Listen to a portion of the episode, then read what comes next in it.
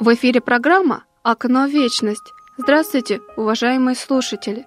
В студии «Радио Логос» Анна Коликова.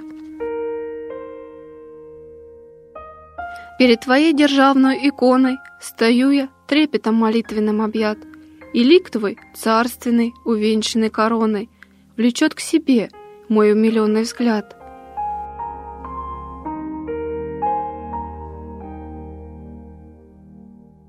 Сегодня мы с вами рассмотрим чудотворную икону Божией Матери Державная, которая была написана в конце XVIII столетия.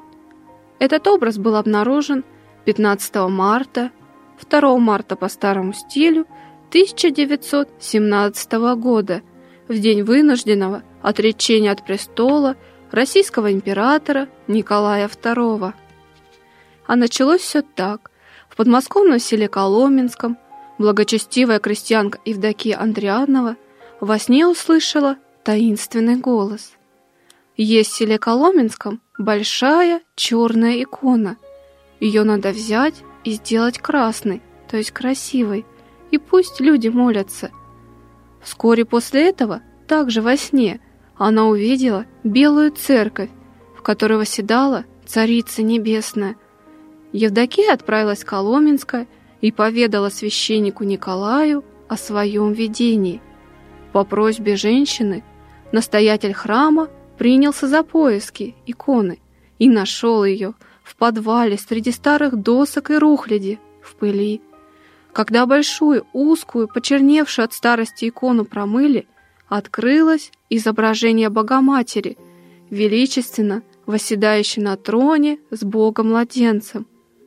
Царица Небесная была написана со знаками царской власти.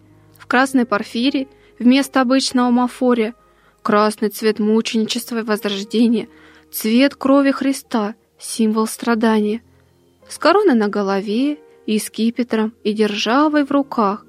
Почему икона и получила название «Державная».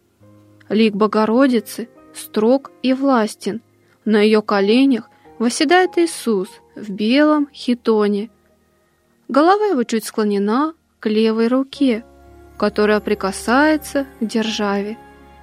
Правая рука отрока поднята в благословляющем жесте.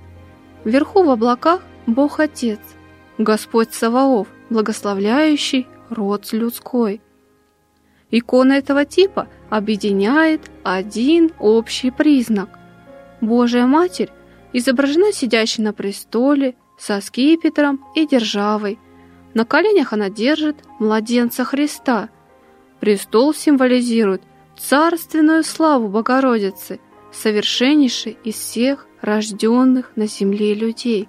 Державная икона имеет и свои особенности, уже напрямую связанные с тем тяжелым временем, когда совершилось ее чудесное обретение – Например, держава в левой руке Богоматери на явленной иконе не имеет креста, что ясно указывало в свое время на грядущее разрушение православных храмов и осквернение святынь, а также на безбожие новой власти. Иисус Христос благословление свое направляет в сторону, туда, где находятся грешники, отступники. С появлением этой иконы по всей России разлетелась весть что царскую власть над народом, отказавшимся от своего царя, отныне взяла на себя сама Богородица, оставив тем самым надежду на покаяние русского народа и возрождение российского государства в будущем.